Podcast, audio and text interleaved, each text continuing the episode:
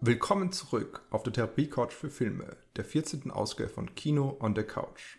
Einem Podcast, bei dem ein aktueller Film zur Analyse auf die sprichwörtliche Therapie-Couch gesetzt wird. Das heißt, wir fokussieren unseren Blick auf ein ganz spezielles Themenfeld, das zu dem in diesem Podcast vorgestellten Film passt und eine Grundlage zur Diskussion bietet. Und heute setzen wir The Legacy of a White-Tailed Deer Hunter von Jodie Hill auf die Couch. Mein Name ist Sebastian Fitz-Klausner und in der 14. Ausgabe von Kino the Couch ist noch der Patrick Marki mit dabei. Hallo, ich freue mich bei der, ja, wirklich, ist es schon die 14. Bei der 14. Ausgabe wieder mit dabei sein zu können, nachdem ich das letzte Mal, nee, das vorletzte Mal, nee, das letzte Mal, ähm, einmal kurz aussetzen musste. Ja, freut mich. Verwirrung überall und das so, dafür bist du doch da, um Verwirrung zu stiften, um selbst verwirrt zu sein. Ich hoffe, du hast dir trotzdem mehr Gedanken gemacht über den Inhalt des Filmes und bist nicht ganz verwirrt, wenn du diesen kurz rezitieren würdest, wenn du kannst. Ja, das hoffe ich aber auch. Ich, ich kann für nichts garantieren, aber ich kann es zumindest mal versuchen. So. Buck Ferguson, der ja wahrscheinlich selbsternannte erfolgreichste Jäger der Welt, macht sich mehrere Tage auf in den Wald, um dort die neueste Episode seiner erfolgreichen Jagd-Videofilmserie zu produzieren. Noch nie ist Buck ein Hirsch bisher vor dem Lauf seiner Flinte enthuscht. Das soll auch dieses Mal nicht anders sein. Was die neueste Folge seiner Serie diesmal aber besonders episch macht, ist die Tatsache, dass jetzt nicht nur sein treuer Kameramann Don mit dabei ist, sondern auch Bucks zwölfjähriger Sohn, der erfolgreich den Jagdinitiationsritus unterlaufen und seinen allerersten Hirsch erlegen soll. Hm. Und diese epische Folge, die hier Puck Ferguson machen wollte, die machen wir jetzt hier natürlich auch in diesem Podcast. Aber die Frage ist natürlich, hast du diesen Film auch so episch gefunden, wie du unseren Podcast nochmal so episch findest? Unser Podcast ist natürlich an ähm, Epic nicht zu überbieten. Äh, gar nicht. Im Sinne von der Literar Literaturform der altgriechischen, nicht im Sinne von des heutigen Verwendung des Begriffes natürlich. It's totally epic. Ähm, ja, ähm, so, was war die Frage, wie episch ich den Film fand? Ähm, ja, wie episch hast du den Film gefunden? also ich muss sagen, episch fand ich den Film eigentlich überhaupt nicht. Eigentlich ist der Film... Ähm, wie? ja, nee, eigentlich ist der Film eher, also auch durch seine ja, knappe, schnittige, kurze Länge von 83 Minuten ist er eher unscheinbar. Es passiert auch relativ wenig, das heißt, ähm, objektiv betrachtet ist der Film... Pff, relativ eventarm. Also naja, zum Schluss passieren schon ein paar Sachen. Also der Film ist definitiv nicht episch. Ähm, ich glaube, das will er aber auch nicht sein. Und das heißt auch nicht, dass er mir nicht gefallen hat. Ich war ein riesengroßer Fan von ja, ich glaube, es war der Vorgängerfilm, also der letzte, der ja. letzte Feature-Film von Jodie Hill. Ähm, Jodie Hill hat erst zwei Filme gemacht, glaube ich, und das ist eben der zweite Spielfilm, den er gemacht hat. Ja, hat sich neun Jahre lang Zeit gelassen zwischendrin. Ähm, ja, aber ich war ein riesengroßer Fan von dem Vorgängerfilm Observe and Report. Zu Deutsch, glaube ich, heißt er der Shopping Center King. Ähm, ich weiß es gar nicht mehr. Man muss immer aufpassen, dass man es nicht mit dem Kaufhauskopf verwechselt. Ähm, die beiden Filme sind nur oberflächlich ähnlich, also sind nur auf der Oberfläche äh, erscheinen es beide wie oberflächliche Komödien. Ähm, Observe and Report aber ist ein Film, der mm, ja, ohne jetzt zu sehr ins Detail gehen zu wollen, aber irgendwie ein bisschen im positiven Sinne verstörend ist. Das heißt, es ist ein Film, den man, wenn man ihn als unbedarfter Zuschauer betrachtet, zuerst, ja, von dem man zuerst denkt, okay, ist eine lockere Komödie und dann aber kommen relativ dramatische Szenen, wo einem das Lachen im Hals stecken bleibt. Ähm, und der Film, ja, verlässt seine Komödienstruktur, aber pro forma nicht. Das heißt, es ist in dem Sinne ein ziemlich seltsamer und sperriger Film, ähm, mit einer, ja, fast schon morbiden Art von Humor, ähm, mit der man natürlich zurechtkommen können muss. Mir hat das damals sehr viel Spaß gemacht. Ich, ich, ich bin einer der wenigen Personen, die den Film gefeiert haben. Ja, beziehungsweise es gab schon einige andere, die ihn auch gut fanden. Aber ich glaube, das ist so ein Film, den man entweder lieben oder hassen muss. So, genug zur Vorgeschichte. Hm. Jetzt zum neuen Film, äh, Legacy of a White-Tailed Deer Hunter. Da hatte ich natürlich die Erwartung, dass es auch so ähnlich sein würde, dass Jodie Hill seinem, ja, in seinem ersten Film etablierten Stil treu bleiben würde und eine ein bisschen bitterböse, realsatirische, aber dennoch den Zeigefinger direkt auf den wunden Punkt Amerikas legende Komödie ähm, bringt. Und das ist teilweise geschehen. Ähm, also Legacy of a White-Tailed Deer Hunter ist ähnlich. Das heißt, ich glaube, er spricht viele oder einige interessante Aspekte an und ähm, versucht auch gewisse Elemente des amerikanischen Traums zu thematisieren und so könnte man behaupten auch zu dekonstruieren. Ähm, macht es aber relativ subtil. Das heißt, es ist nie ganz klar, was der Film eigentlich will oder wie kritisch er ist. Ähm, aber dennoch sind einige Szenen also fast schon grenzwertig. Ähm, obwohl der Film in, der Struktur auch immer ja, in, in diesem komödienhaften bleibt.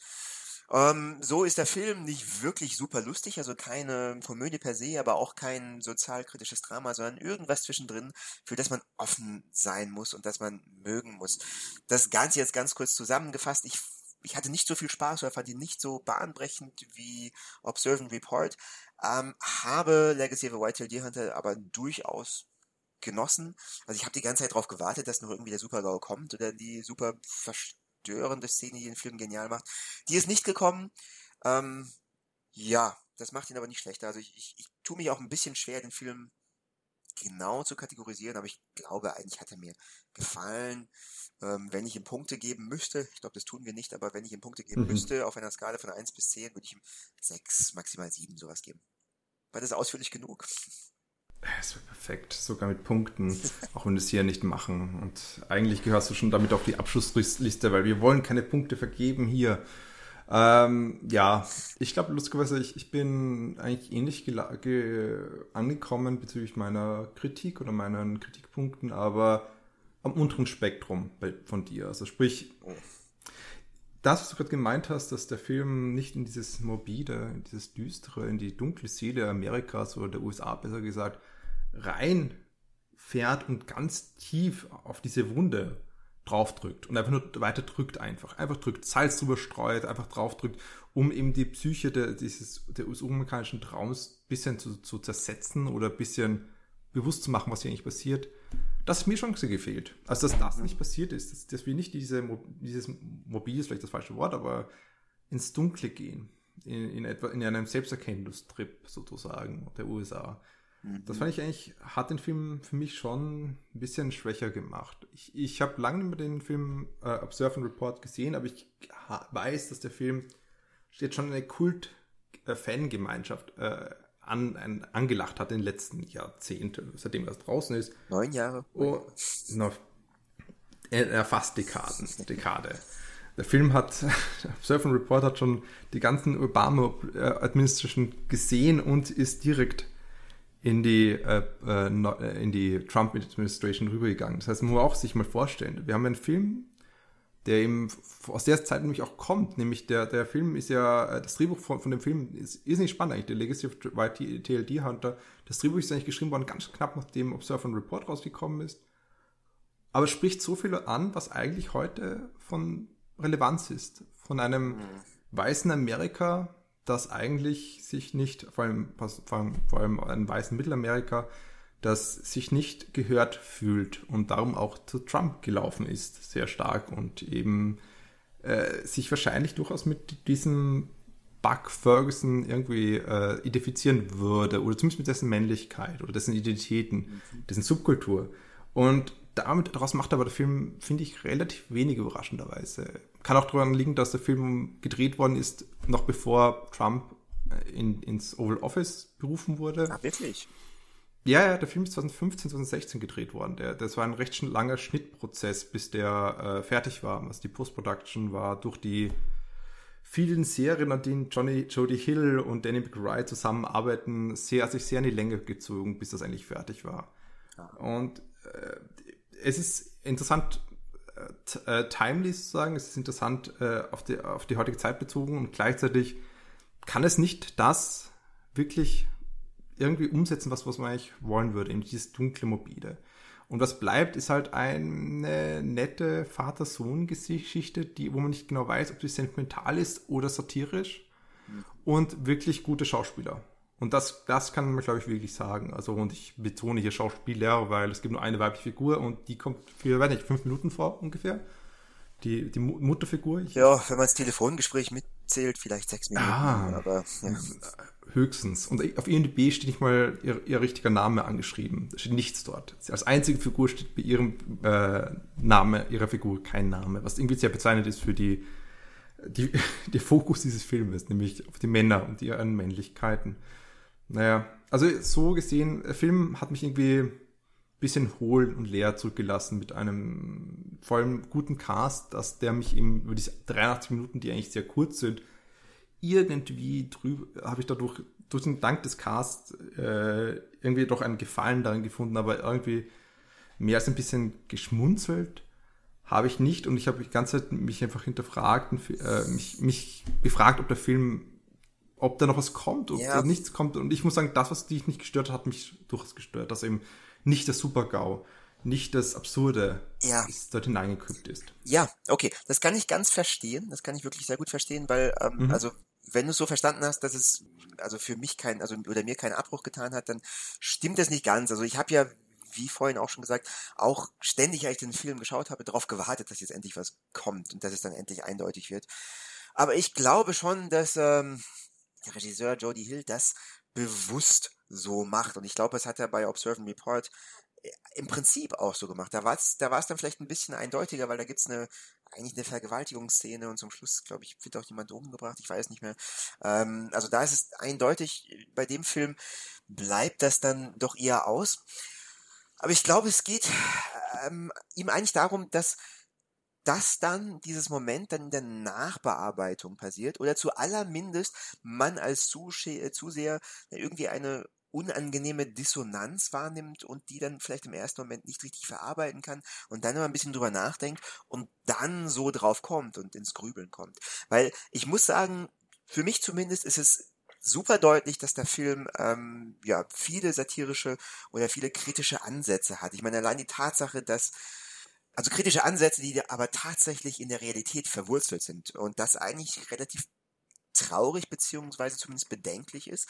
Allein die Tatsache, dass der ähm, Sohn eine Automatic Assault Rifle bekommen hat und es gibt eine Szene, äh, ich glaube in der Montage ist es, wo er eben mit dem Gewehr durch die Gegend schießt, also ähm, vollautomatisch und ähm, ich glaube es ist ein Close-up auf sein Gesicht und du siehst wie er richtig fanatisch grinst und sich richtig freut, ja. Und, und das ist ja schon irgendwie ein bisschen vielleicht eine Überzeichnung seines Charakters beziehungsweise irgendwie ein Aufgreifen von der Waffenverliebtheit oder von dem School-Shooter-Phänomen. Also da werden schon relativ ähm, viele Sachen angesprochen. Also das, ähm, auch wie Dawn, der Kameramann, dann äh, relativ naiv und fast schon lieb, aber ähm, dem zwölfjährigen Jungen also mit Hardcore-pornografischen Fotos vertraut macht und was eigentlich also keine Ahnung, wenn, wenn, wenn Buck Ferguson da nicht gekommen wäre äh, in das Zelt, also um es ganz kurz zu schildern, also Dawn zeigt dem Sohn von Buck Ferguson eben Hardcore-Porno-Fotos von seiner Freundin, wie sie von, weiß nicht, vielen schwarzen Männern, ähm, äh, also ähm, wie ein Gangbang machen. Und irgendwann kommt halt dann Buck Ferguson dazu, also ähm, der Hauptdarsteller, und, und meint dann, was, was machst du, oh mein Gott, und unterbricht das. Aber wenn er nicht gekommen wäre, also ich weiß nicht, wo das dann hingegangen wäre, in welche Richtung das geht. Das ist ein bisschen ähm, offen, beziehungsweise zu allermindest bedenklich. Und je nachdem, also man kann es natürlich auch ganz harmlos sehen und sagen, okay, da ist keine Intention dahinter, aber wenn man es weiter denkt und alle Möglichkeiten sich anschaut, dann kommt man doch relativ zu dem Schluss, dass die Ausgangssituation ja eben zu allermindest bedenklich ist und das lässt einen dann schon nachdenken und ein bisschen reflektieren. Und ich glaube, genau das will der Regisseur auch und das kann er auch ganz gut. Also eben durch diese bewusste Nicht-Eindeutigkeit irgendwie zum Reflektieren bringen. Mhm. Also ich, ich, verstehe schon, welche Ambivalenzen du äh, hier ansprichst, aber gleichzeitig muss man halt sagen, dass diese Ambivalenzen äh, gegen Ende immer mehr aufgelöst werden. Ja, das stimmt, ja. Sie werden, sie werden immer mehr in Sentimentalität aufgelöst. Und ich finde es aber auch einen guten Punkt. Vielleicht wollen wir einfach hier schon so rüberspringen zu unserem Hauptthema, weil du sprichst uns sehr vieles an, was eigentlich in diesem Hauptthema ganz zentral liegt. mhm. nämlich die Männlichkeiten oder der Lächerlichmachung von Männlichkeit und Männlichkeitskrise meinetwegen auch. Also ich meine, das ist die Frage. Ist es ein, macht der Film sich lustig über Männlichkeiten, dekonstruierte Männlichkeiten oder hm, hat er auch irgendwie eine gewisse Sympathie mit diesen armen Männern, die in dieser Krise stecken, in dieser vermeintlichen Krise und was natürlich auch ein problematisches Bild ist, muss man sagen. Also wenn der Film nämlich diese, diese gewissen Sympathien hegt mit diesen Männern, die in der Männlichkeitskrise sind, dann reproduziert er da ganz viel eigentlich von, was diese Männlichkeitskrisentexte ausmacht. Nämlich eine Idee von, wer ist eigentlich die eigentlichen Opfer von der Gesellschaft? Na, die Männer, die weißen Männer. Und ich bin mir nicht ganz sicher, wo der Film hier landet. Ah, ja, okay, okay, da stimme ich Aber, dazu. Okay, sorry, ja, Entschuldigung. Mhm, ja.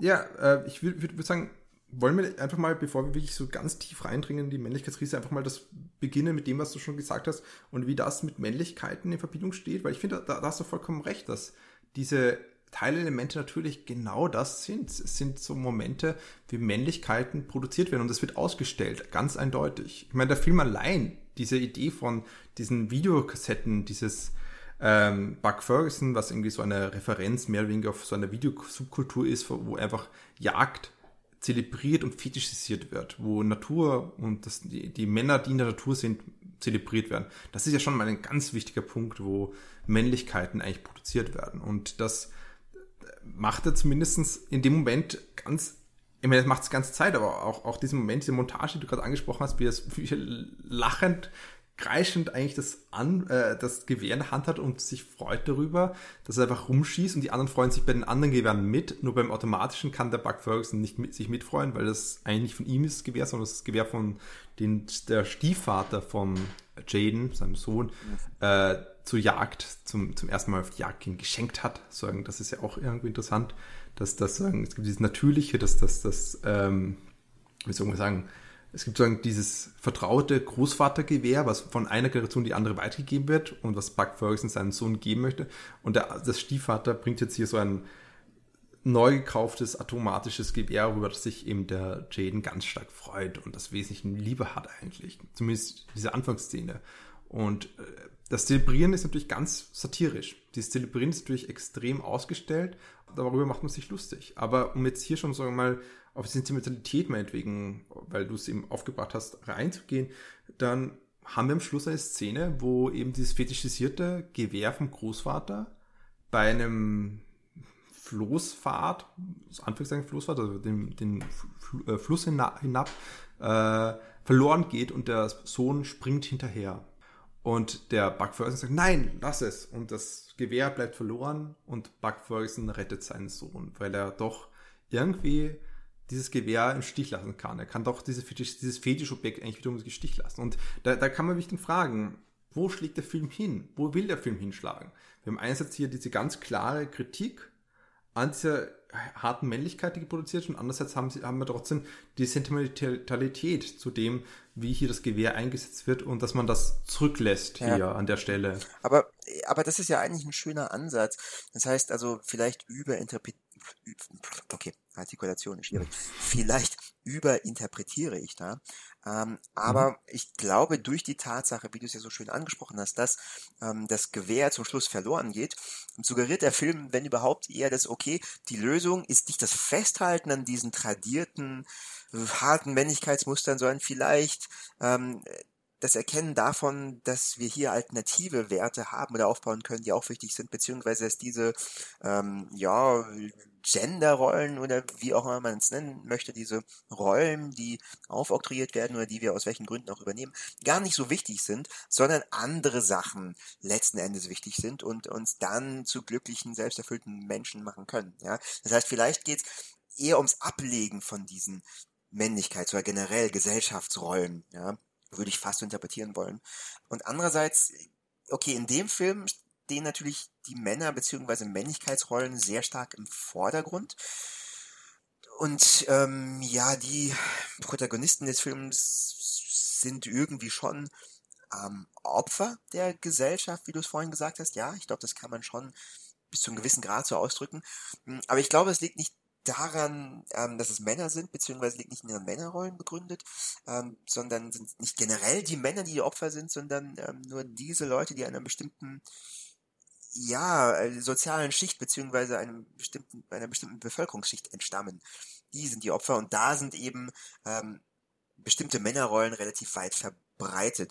Und dieser Film. Du meinst die große schwarze Minder, äh, große schwarze Minderheit, die eigentlich am meisten in den USA oder überhaupt alle People of Colors, die am meisten in den USA in prekären Lebenssituationen sind und eben nicht weiße äh, untere Mittelklassenpersonen, die zwar auch an der Finanzkrise leiden, die eben der Film ansieht, aber bei weitem nicht so stark davon betroffen waren. Ähm, das sei dahingestellt, ob, okay, äh, es leidet. Das ist, das ist der Punkt. Das, das ist doch der Punkt hier.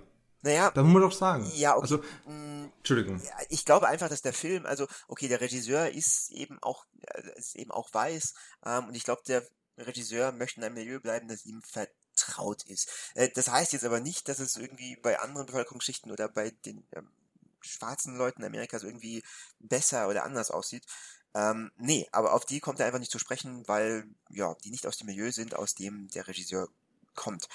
Ähm, und, und teilweise, also ich glaube gar nicht, dass der weißen Unterschicht so viel besser geht in den USA. Also die Statistiken zeigen, dass die da am jüngsten sterben, dass die Selbstmordraten da massiv hochgehen. Wir haben eine massive Drogenproblematik, ähm, wurde ja auch relativ prominent aufgegriffen in mehreren Büchern, zum Beispiel Hillbilly Elegy.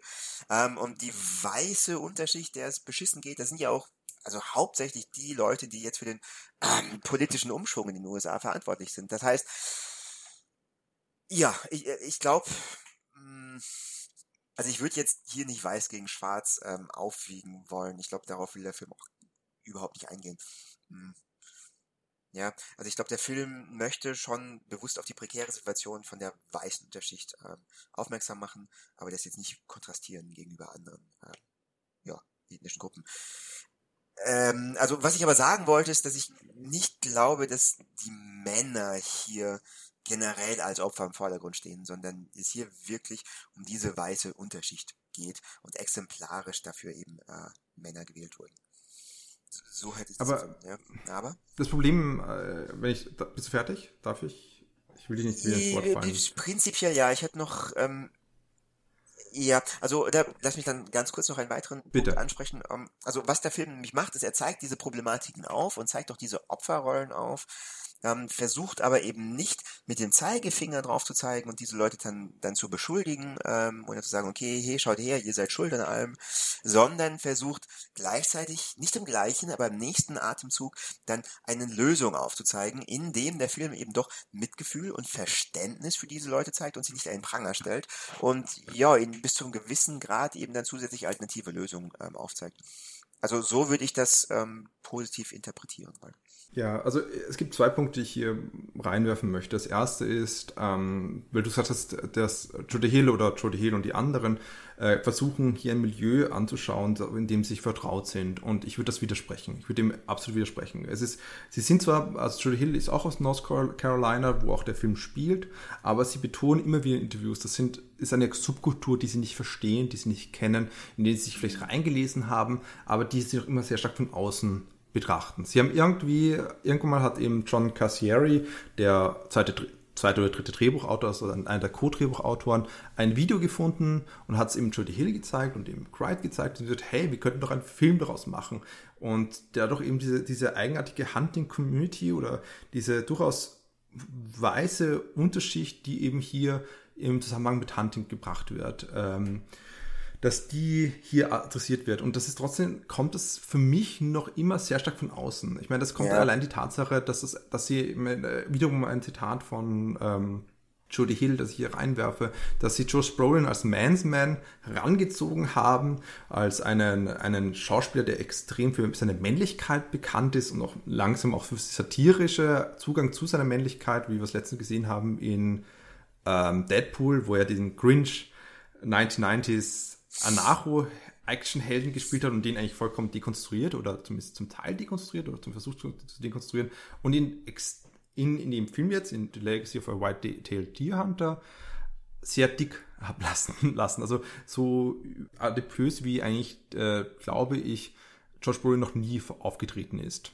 Glaube ich mal. Und das ist schon eben bezeichnend dafür, wie, wie hier so ein Alteritätszugang eigentlich ist. Sagen, okay, wir müssen jetzt irgendwie, wir nehmen jetzt einen Schauspieler, der sehr bekannt ist, aber gleichzeitig müssen wir ihn performen, damit er ausschaut, damit er nicht diese klare hier mal Männlichkeit von, Jodie Hill, äh, von äh, Josh Brolin hat, sondern wesentlich stärker dieses Absurde. Und sie machen sich auch lustig über diese ganzen Männlichkeitsrituale. Also ich finde es überhaupt nicht, dass es etwas ist, was aus dem Milieu rauskommt. Es geht eher darum, dass sie hier, wie so, wie so oft, Rednecks oder in dem Kontext wahrscheinlich nicht ganz Rednecks, aber im selben, in der Ähnlichkeit, äh, in einem Näheverhältnis zu Rednecks, in einen Alteritätsdiskurs stellen. Also wenn wir den Film vergleichen oder gegenüberstellen zu etwa ähm, Tucker, Dale vs. Evil, sehen wir einen ganz anderen Zugang dazu, die, wo es wesentlich ein Dekonstruieren von diesen äh, Redneck-Stereotypen gibt. Und das Zweite ist, ähm, ich finde es, Männlichkeitskrisentexte sind halt davon bezeichnet, dass sie eigentlich sich selber immer wieder in die viktimisierte Rolle zelebrieren. Also die, nein, besser gesagt, es ist so eine fast schon eine, ein Zelebrieren der Viktimisierungsrolle, der Opferrolle in der Gesellschaft, obwohl es eindeutig eindeutig ähm, größere Opfer in der Gesellschaft gibt. Und es ist für mich nicht überraschend, dass es hier um einen weißen Mann geht in diesem Film. Es ist ein Männlichkeitskrisenfilm, es ist kein Klassenkrisenfilm. Es geht nicht um Klasse und es geht nicht darum, wie diese Klasse äh, strukturelle Probleme hat, sondern es geht darum, wie die Männer nun versuchen, wieder ihre Männlichkeit zu performieren, die sie verloren haben, weil aufgrund von finanziellen Krisen und dergleichen. Und das ist schon etwas, was sehr typisch ist für mich. Also es ist etwas, was man in den, wenn man sich die, die Geschichte des Films anschaut, zum Beispiel im Kino nur, wir finden genau solche Filme in den 1920er Jahren, wie wir sie auch in den 1970er Jahren filmen, wie wir sie auch in den 1990er Jahren filmen. Es gibt in sehr vielen Dekaden, wo es einen, klar, einen kleinen Umbruch gibt, wo es Verschiebungen gibt bezüglich der Sichtbarkeit von marginalisierten Gruppen etwa, wo es finanzielle Krisen gibt, gibt es sehr stark Männlichkeitskrisenfilme, wo es darum geht, dass Männer nicht ihre hegemale Männlichkeit performieren können.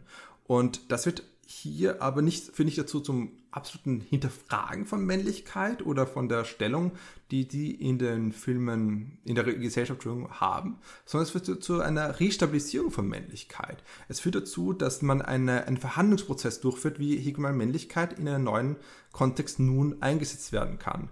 Und wie gesagt, ich bin mir nicht sicher, wie der Film damit umgeht. Und ich bleibe dabei, dass es, dass es durchaus bezeichnend ist, dass es eben ein weißer Mann ist, der hier im Vordergrund steht und nicht eben eine weiße Frau. Aber es ist schon, ich weiß nicht, ob ich es so positiv sehen kann wie du, dass du sagst, es ist ein Durcharbeiten und ein Verschieben von Männlichkeiten, weil ähm, trotzdem gewisse Ideen von hegemonischer Männlichkeit überwiegend sind. Also einerseits macht sich der Film lustig über diese Form von Männlichkeit, die hier performiert wird, andererseits zelebriert er sie wiederum und stabilisiert er sie. Und das, ich, ich bin mir nicht ganz sicher, wie der Film dazu steht und ob er satirisch jetzt meint oder nicht.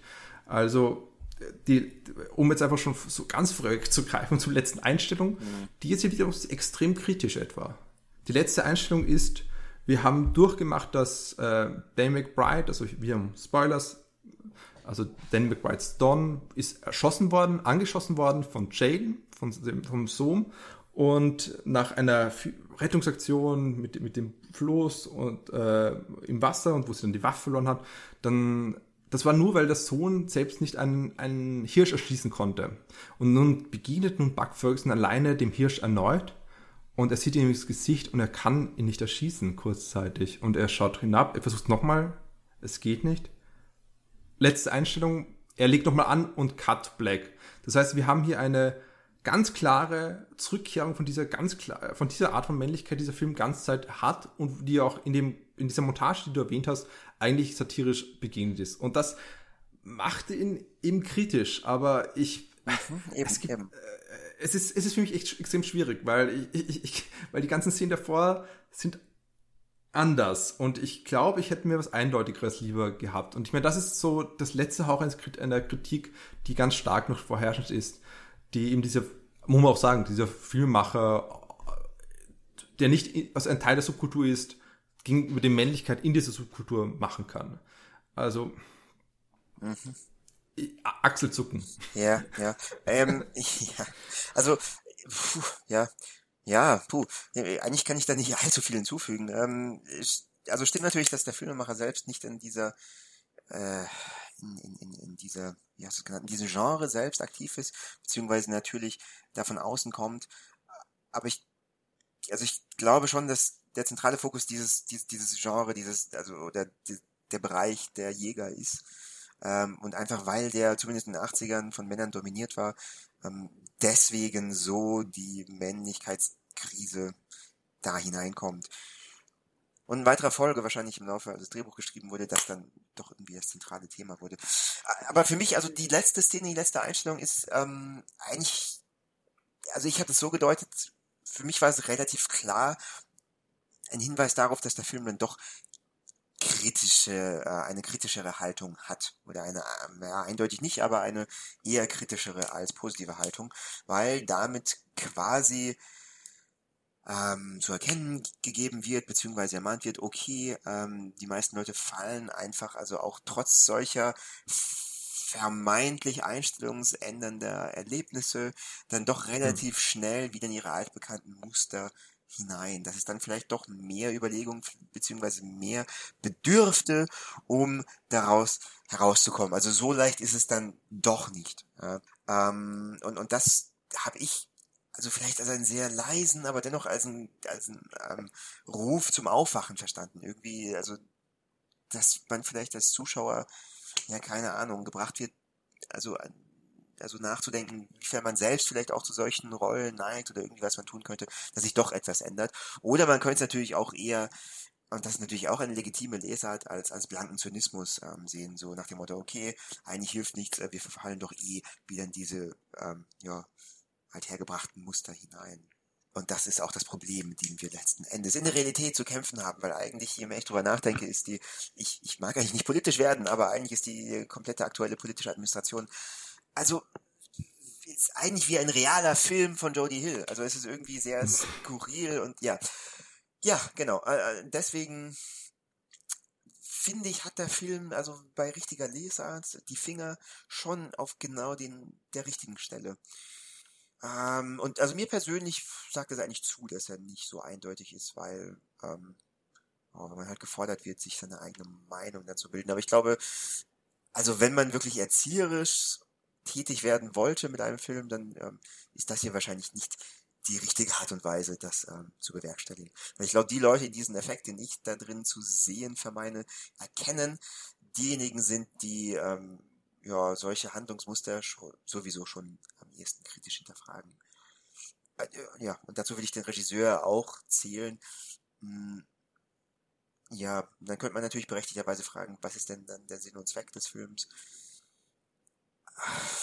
Ja, es ist eine zynische, künstlerische Spielerei, die bei genügend Interesse zum Nachdenken anregt.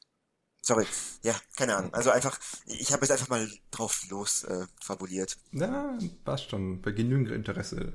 Ich meine, dieses Interesse wäre für mich nicht da, wenn ich nicht diesen Film äh, heute im Podcast besprechen müsste. Aber äh, es ist halt sehr schwierig, finde ich. Also, der Film macht es sich halt auch sehr leicht. Machen wir es so einfach. Selbst wenn wir diesen kritischen Schlusspunkt haben, der die Sentimentalität, die die letzten Minuten da ist, wegwäscht, ist es noch immer ein Film, der einfach aus der Alterität heraus entstanden ist. Ein Film, der aus der Sichtweise von außen auf diese Subkulturen entstanden ist. Der es sich eben dementsprechend noch recht leicht macht. Also, seit spätestens mit Defiance und anderen Filmen der 1970er Jahren waren die Rednecks immer diese Orte des, des Witzes, der Lech des Lächerlichen. Und es gibt sehr wenige Filme, die den, ähm, auch wenn es jetzt nicht der Mittlere Westen ist, aber man könnte es durchaus dazu reden, dass Südstaaten, Mittleren Westen, ernst nehmend be begegnet auf einer Augenhöhe und vielleicht auch uns letztlich witzig sind, wie zum Beispiel ähm, der Soderbergh-Film, der letzte Soderbergh-Film Logan Lucky, war so ein Film, der eine sehr ähnliche Männlichkeit, eine ähnliche Subkultur betrachtet hat und gleichzeitig aber hier mit mehr Respekt, hatte ich den Eindruck, mit der umgegangen ist. Ähm, und der Film macht sich halt leicht, dass er einfach diese Alterität rausgesucht hat, um dort diese Männlichkeit, Männlichkeit zu kritisieren und zu betrachten oder vielleicht auch so zu dekonstruieren und sie auf jeden Fall lächerlich zu machen mit ihren absurden Aussagen, mit ihren absurden sexuellen Kinks und dergleichen.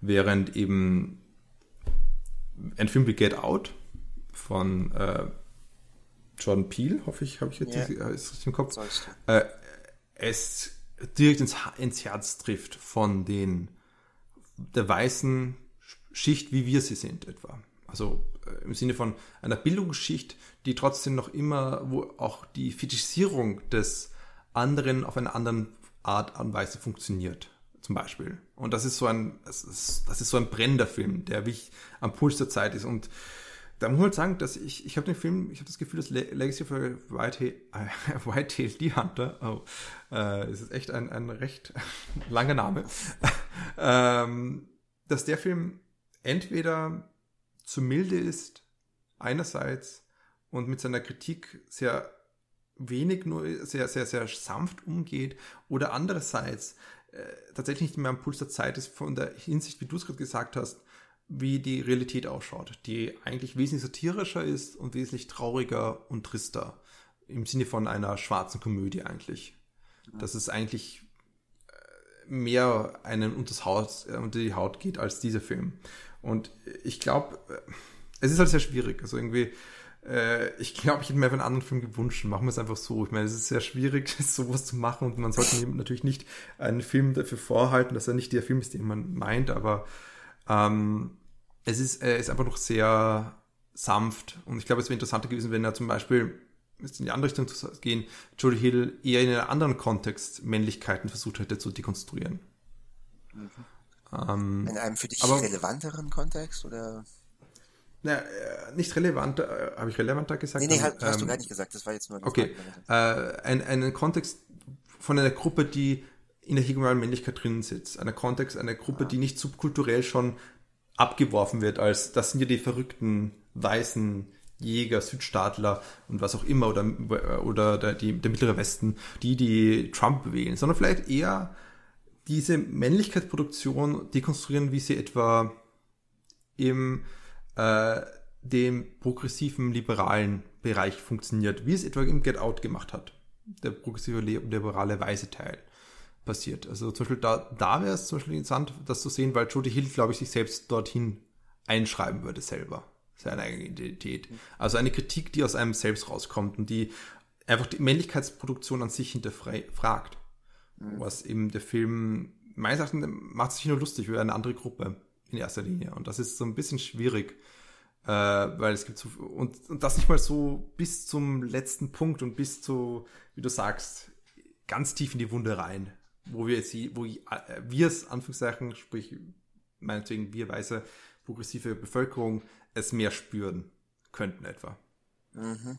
Ja, ja, verstehe ich schon. Ähm, also ich glaube, da muss man dann auch mitbedenken, dass der Film natürlich, obwohl er erst vor kurzem jetzt rausgekommen ist, am, was am 6. Juli, glaube ich, ist er offiziell, wurde er released, ähm, obwohl er... Ich glaube sogar später, oder? Ist er nicht neu, noch neuer? Ist das, echt, ist das echt schon so lange her, dass er released wurde? Sorry. Aber Mitte Juli halt auf jeden Fall, Mitte Juli. Ja. Sorry. Ja, Mitte oder Anfang Juli ist, also, ja, die eine Woche äh, macht jetzt den Bock nicht fett. Äh, also wurde vor relativ kurzer Zeit released, noch in diesem Monat, wenn ihr den Podcast noch im Monat Juli hören solltet, geneigte Zuhörer. Zuhörerinnen. Ähm, ja, aber gedreht ähm, ja schon vor einiger Zeit wurde. Ich glaube, du hast vorhin erwähnt, 2015 wurde er schon gedreht. Ähm, und ja, also dieser Tatsache ist es natürlich auch zu verdanken, beziehungsweise daran liegt es, äh, dass er vielleicht auch nicht mehr ganz aktuell ist. Das stimmt schon. Ja, aber er hätte trotzdem von seiner Perspektive aus mehr drehen können oder halt aus. Man hätte sich nicht ungefähr.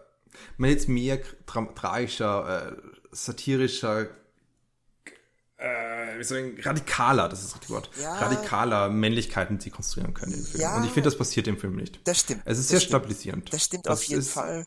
Ja. Aber wollen wir vielleicht mal kurz äh, besprechen, wenn wir so ein bisschen diese Männlichkeitskrise-Thematik so zur Seite schieben, wie eigentlich der Film überhaupt Männlichkeiten eigentlich überhaupt adressiert wird? Und ich meine, ich würde gerne überhaupt nochmal auf diese Idee vom Video kommen, weil ich finde, das was ja ein, das ist durchaus eine spannende Idee, ja. finde ich, weil es hier diese, diesen performativen Charakter so stark in den Vordergrund gestellt hat. Also möchtest du vielleicht noch ein bisschen was darüber äh, erzählen, wie der Film sozusagen das Video überhaupt, dieses Medium, diese Video-Hunting-Videos in den Film rein, in den Film etabliert? Mhm. Also ich meine, also abgesehen davon, dass es ja Sinn und Zweck des äh, Protagonisten ist, also so ein Zweck, ähm, also so einen Film zu drehen, beziehungsweise er halt regelmäßig ja in Eigenproduktion solche Jagdfilme herstellt und die auch, also keine Ahnung, wie groß der Rezipientenkreis ist, aber die offenbar auch vertreibt und wahrscheinlich eine einigermaßen stabile Zuseherschaft hat. Ähm, also das ist ja das, was ihn antreibt, beziehungsweise auch warum er dann in den Wald geht, um eine neueste Episode dafür zu drehen. Ähm, und so, damit beginnt der Film auch. Also ich glaube, die ersten, weiß nicht, zwei, drei Minuten sind eben oder ist eben das Intro einer solchen Episode. Und das ist eigentlich schon eine ja, perfekte Einstimmung auf den Film, ähm, was da jetzt kommt. Das heißt, also es ist relativ satirisch und überzogen. Ähm, äh, und das sieht man eigentlich, also es durchzieht eigentlich den Film, ähm, mhm. also die ganze Dauer des Films, äh, nee, nicht die ganze Dauer, aber immer wieder kommen kleine Einschnitte oder Ausschnitte aus ähm, eben diese VHS-Produktion.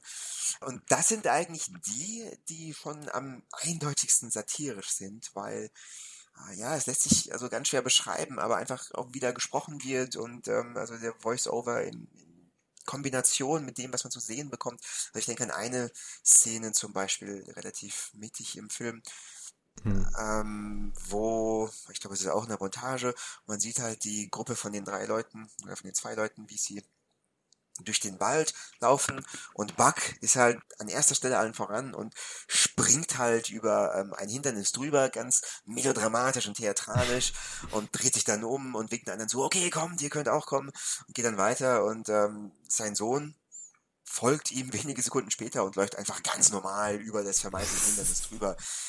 Äh, solche, also fast schon Slapstick-Elemente ähm, kommen lustigerweise in äh, diesen Videosequenzen ja recht deutlich zum Vorschein. Das heißt, wenn man mhm. jetzt nur diese Videosequenzen ähm, nehmen würde oder dadurch, dass die eben so prägnant am Anfang und ich glaube auch relativ zu Schluss des Films platziert sind, ähm, wird einem dann vielleicht doch ein satirischer Charakter, als der Film letzten Endes tatsächlich hat, vorgegaukelt ähm, oder ähm, also wird Erwartung darauf geweckt.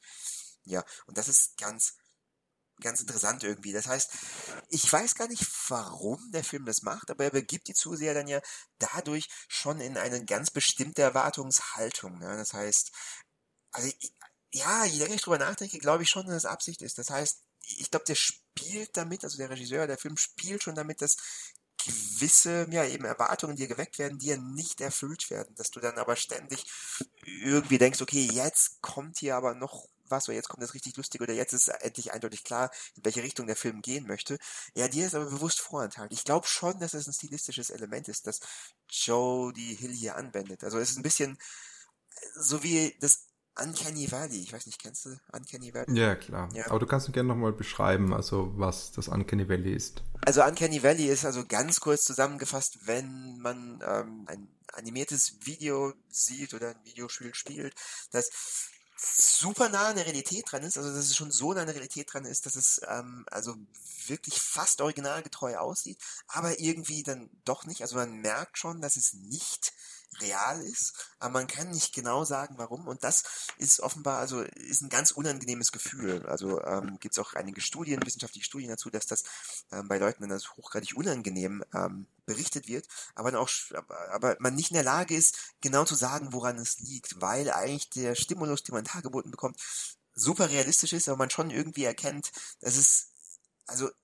nicht ganz realistisch ist oder hyperrealistisch ist und aber man trotzdem weiß, dass es nicht ähm, genau den Erwartungen entspricht, es nicht ganz realistisch ist und das eben super unangenehm ist. Und ich glaube irgendwie, ich weiß nicht, ob das jetzt Sinn macht, aber ähm, ein bisschen so etwas macht der Film auch, weil er quasi eine ganz starke Erwartungshaltung weckt und die dann aber nicht erfüllt und es deswegen relativ schwer ist zuzuordnen. Also man schon eindeutig, ähm, ja, eindeutige Indikatoren hat, was für ein Film das ist, aber die Erwartungen werden dann nicht ganz gefüllt und das macht irgendwie auch spannend. Also das ist, also ich, ich sage ja eigentlich nur das gleiche wieder, was ich vor, weiß nicht, 20 Minuten schon gesagt habe, aber ich... Das habe ich gemerkt. ja, sorry. Ähm, nee, nee, bitte, mach weiter.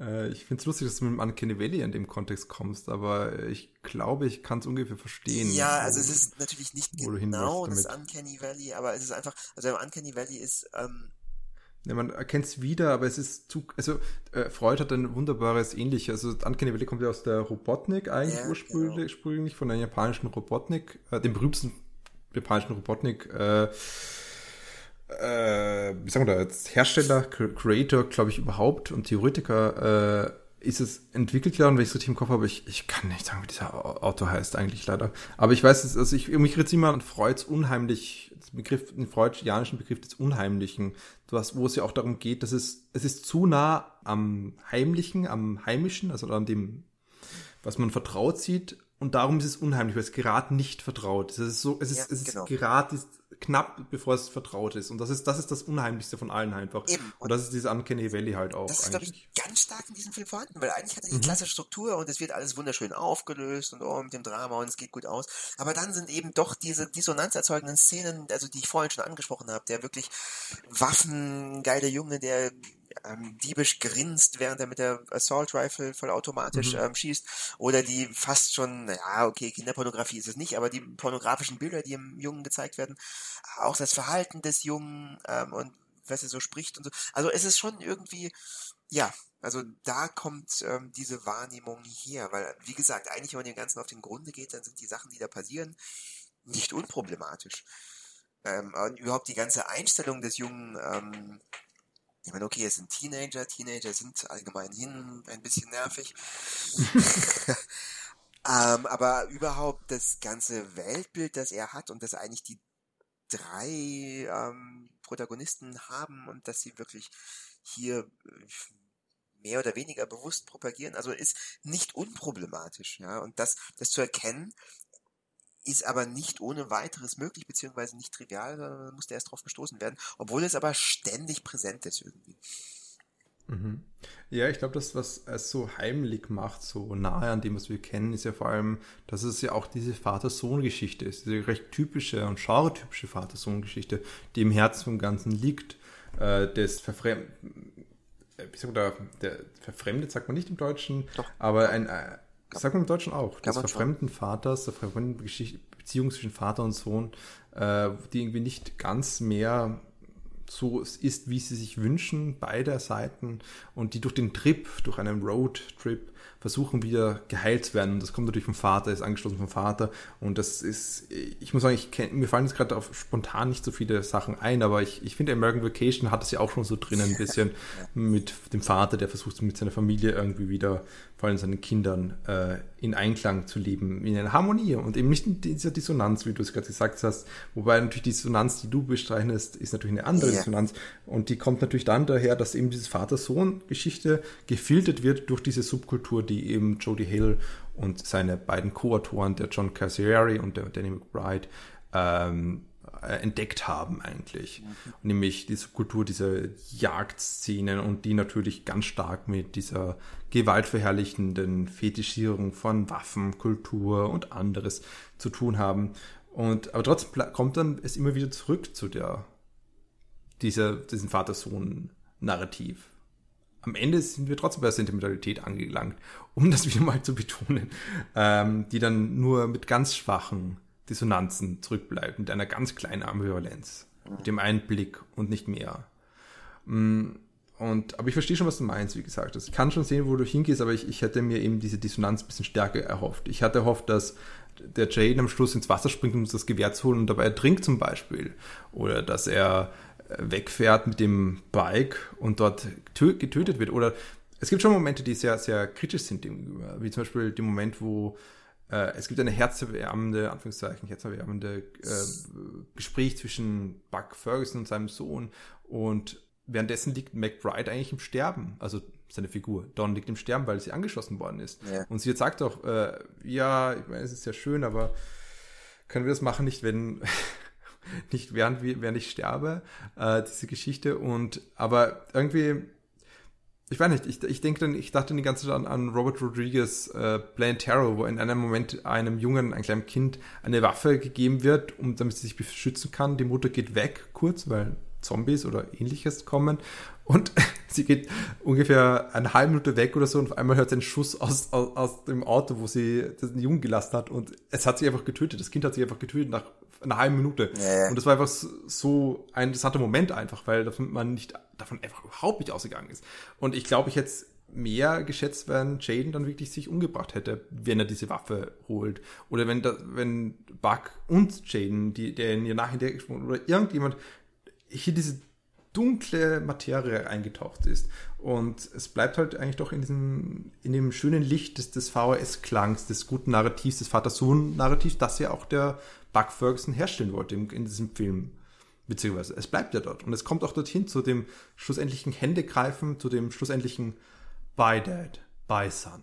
Was ja auch wieder diese, diese, diese Vater-Sohn-Narrativ bis zum Ende durchführt. Das heißt, wir haben, wir haben dieses, was du sagst, dieses heimliche und was auch so ein heimliches, ein, ein, ein, ein heimatliches Gefühl gibt, nämlich die Vater-Sohn-Geschichte.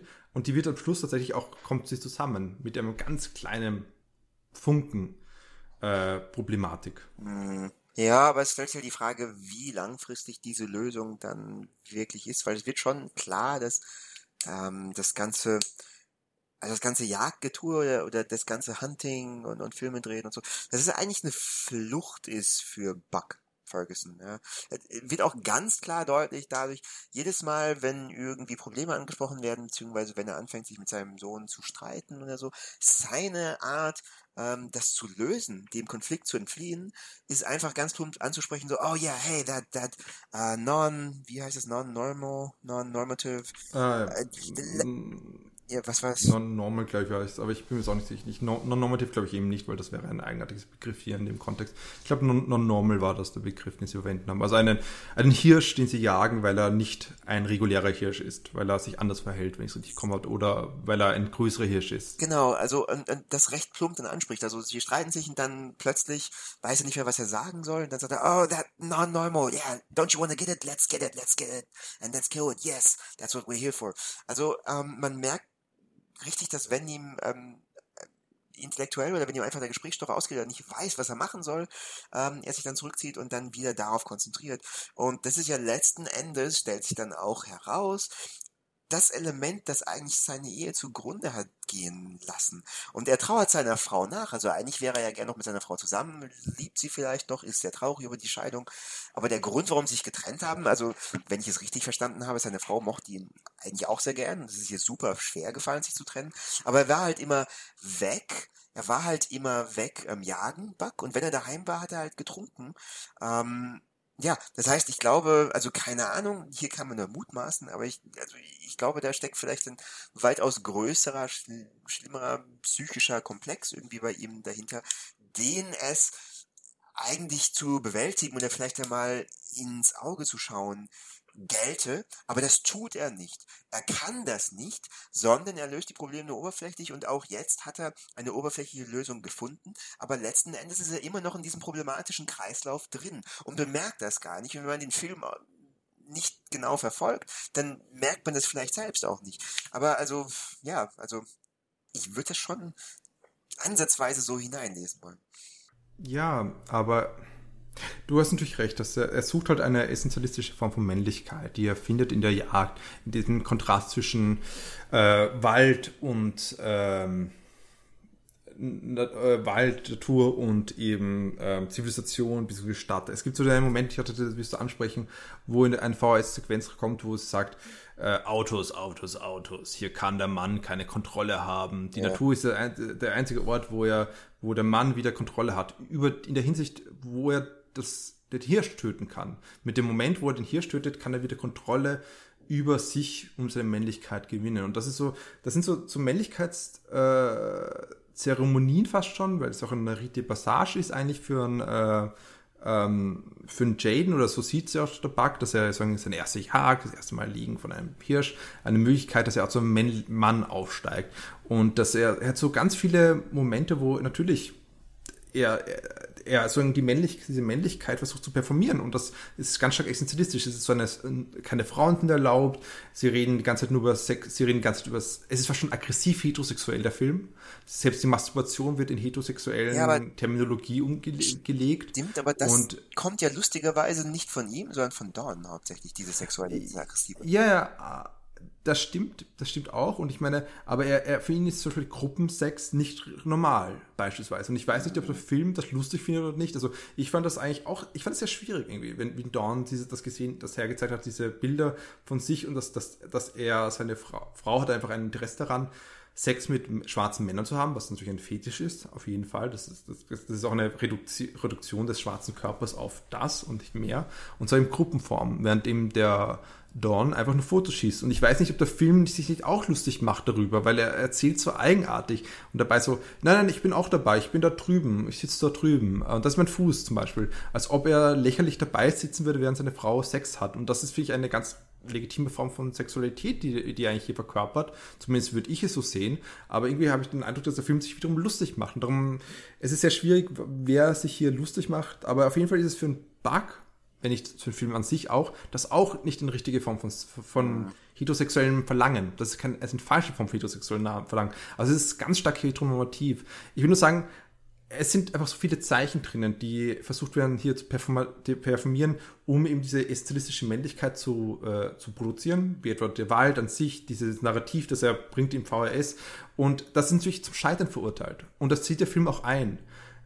Und das macht er auch, finde ich, sehr geschickt. Da wollte ich eben kurz über die VHS eigentlich äh, reden, weil es gibt mehrere Szenen, wo sie das anspielen, dass es eigentlich eine Dramaturgie ist, die sie da nacherzählen mit ja. den Filmaufnahmen. Ja, dass, sie, dass, dass sie eigentlich nur spielen dass sie einfach nur performieren. Also es wird wirklich die Performativität von Männlichkeit ausgestellt. Und das war ich sehr spannend eigentlich. Es gibt einen Moment, wo er über diese Seilbrücke geht oder gehen möchte und dann sagt er, er möchte das erste gehen, damit er schaut, ob es sicher ist. Und dann sagt, sagt er der Bug zum dann, oh, vielleicht wäre es besser, wenn du mich von, da, von, von drüben filmen würdest. Das heißt, wenn du schon rübergehen willst und mich von frontal filmen möchtest. Das ist eine bessere Videoeinstellung.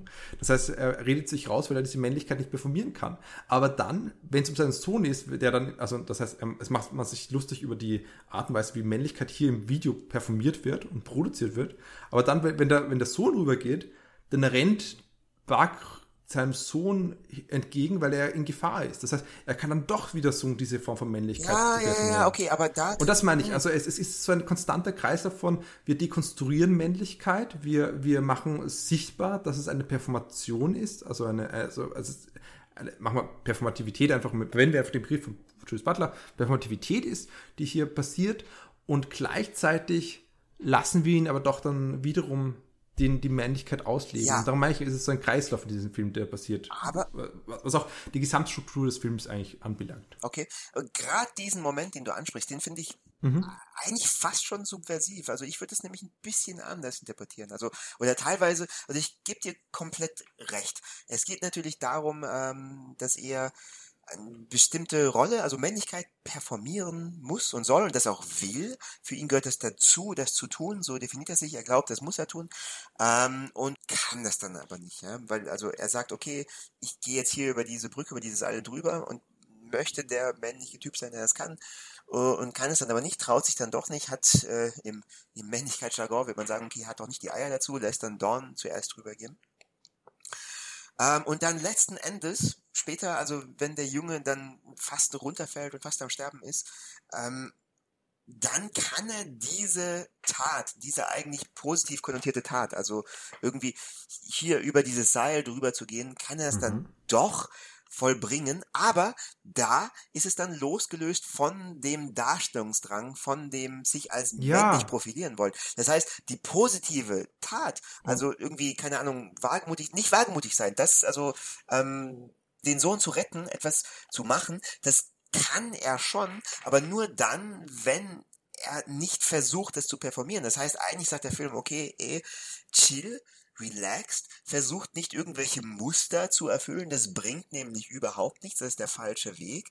Letzten Endes, wenn es drauf ankommt, dann ähm, wirst du, wenn es authentisch ist und losgelöst von irgendwelchen Rollenbildern ist, dann wirst du doch noch ja Heldentaten ähm, vollbringen können oder oder irgendwie die Person sein, die du eigentlich sein möchtest. Aber es geht eben nicht, wenn man versucht es zu faken, sondern wenn man ganz rigide an irgendwelchen Rollenmustern versucht festzuhalten. Und das ist meine Kritik. Das ist meine Kritik, darum geht's mir. Der Film äh, hat in der ersten, seit der ersten Einstellung, nachdem du das gemacht hast mit dem, ähm, erzählt hast mit dem Intro vom Video, äh, reden sie über, wie äh, Männlichkeit performiert wird. Wie, wie es reden darüber, wie können wir dich jetzt inszenieren, damit das gut ausschaut. Und das heißt, sie reden ganz darüber, wie man hier performiert wirklich. Und der Film kann damit eigentlich wirklich zeigen, dass Männlichkeit das ist, was man performiert, was das ist, was man bewusst oder unbewusst einsetzt.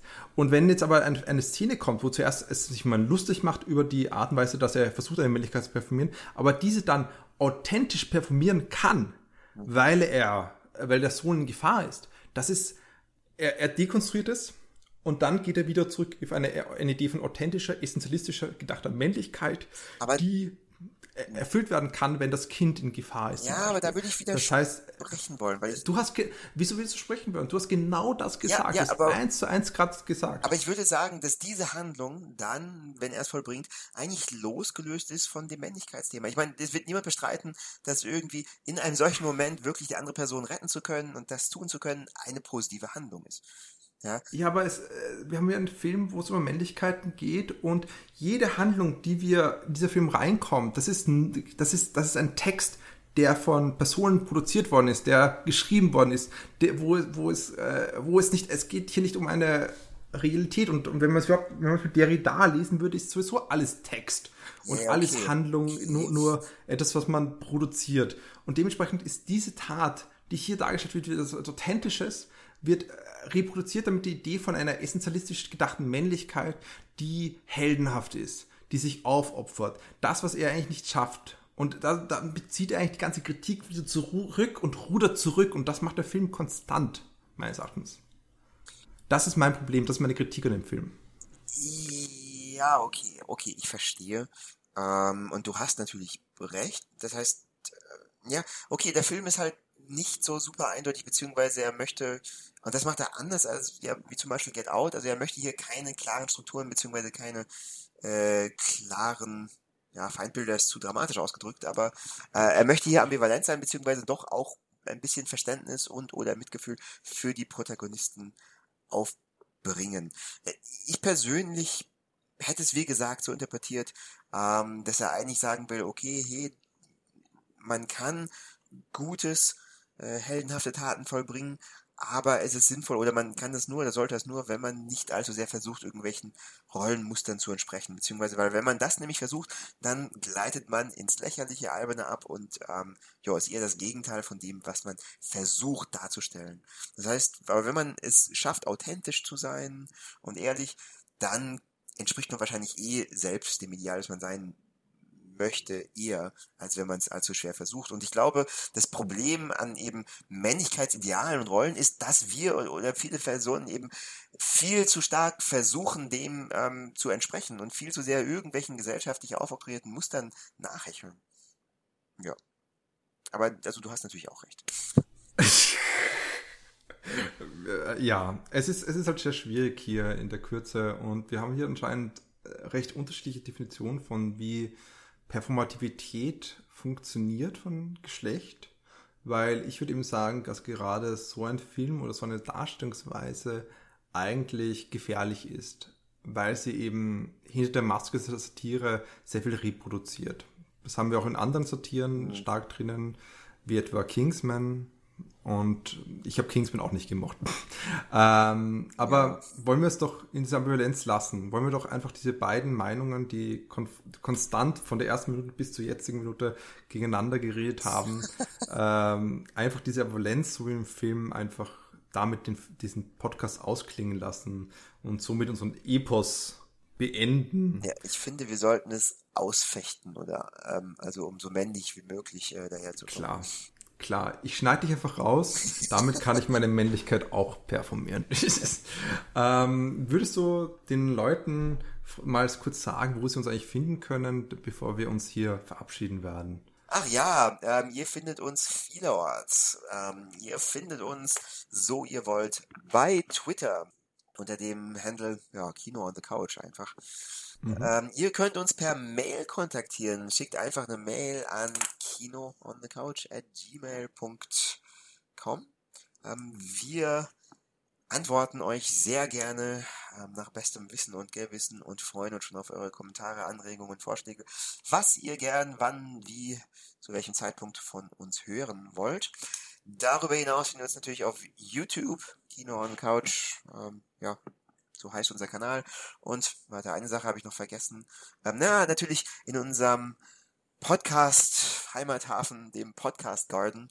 Ähm, auch dort könnt ihr uns hören oder mit jedem Feed eures Vertrauens, um ja unseren Podcast zu empfangen und auch jede neueste Ausgabe brandneu und aktuell auf euer Handy oder Walkman oder was auch immer ihr benutzen mögt, zu laden. Ja, ich glaube, das war's. Habe ich irgendwas vergessen? Ja, das, das, war sehr schön. Ich meine, wir sind auch ein bisschen auf iTunes vertreten, aber das ist dank unseres Podcasts Heimathafen oder auch, wie wir sagen möchten, eigentlich Podcast Heimatgarten. Und damit wir uns nächstes Mal entweder wieder mit Männlichkeiten auseinandersetzen oder eben nicht, gibt es wiederum zwei Möglichkeiten, die wir äh, auch zur Wahl stellen, wenn ihr wählen wollt. Entweder werden wir uns nächstes Mal mit dem israelisch stark kontrovers diskutierten Film Foxtrot von Samuel Mautz beschäftigen, der sich eben sehr mit der derzeitigen israelisch-politischen Landschaft auseinandersetzt und die versucht zu kommentieren. Oder wir uns anschauen, wie äh, die Regisseurin Kawase Naomi in Hikari oder auch Radiance denn mit der, sagen wir mal, der Beeinträchtigung, mit, mit Disability als eine Form von Metapher umgeht und das heftig kritisieren. Moment. So oder so geht's. Hatten wir es nicht hm? schon mal in Mute? Ich habe ihn nicht gesehen. Ja. Aber. also hast unseren Podcast natürlich gehört, hoffe ich doch. Äh, du, musst, du musst es nicht antworten. Äh, ich glaube, wir hatten schon öfters Beeinträchtigungen, äh, zumindest als Nebenthema und beim Mute auf jeden Fall ganz stark. Aber der Film bietet sich noch stärker an, über diesen äh, darüber zu reden, weil eben Kawase äh, schon ihren vorigen Film, ich glaube, Rote Bohnen Kirschblüten heißt der Film, gleich auf Deutsch, ein sehr schöner Film, das, wo er sich mit äh, den mit der Behandlung von, äh, die gesellschaftliche Behandlung von Beeinträchtigungen auseinandersetzt. Und das ist sehr im Kontrast zu dem, wie es in dem Film macht, wo er es mit Metaphern sieht. Also das heißt, natürlich, der Film hat Ähnlichkeiten oder diese Diskussion könnte Ähnlichkeiten haben zu Mute, aber gleichzeitig ist er ein bisschen interessanter, weil Kawase eine interessante Regisseurin ist, zumindest derzeit, als Duncan Jones. Brutal, wie es klingt. Moon! Ja, Moon und auch Source Code sind Aber trotzdem wollen wir jetzt nicht eine neue Diskussion anfangen. Wir wollen uns gerade verabschieden. Seit einer Minute läuft schon unsere Outro-Musik. Wir müssen einfach oh. hier schnell Sichten machen. Läuft die überhaupt schon? Die, also, ja, die läuft schon seit einer Minute. Ich ja, weiß, ich meine, läuft sie überhaupt noch? Sie ist lang genug. Wir verabschieden uns jetzt. Okay. Tschüss. Ciao.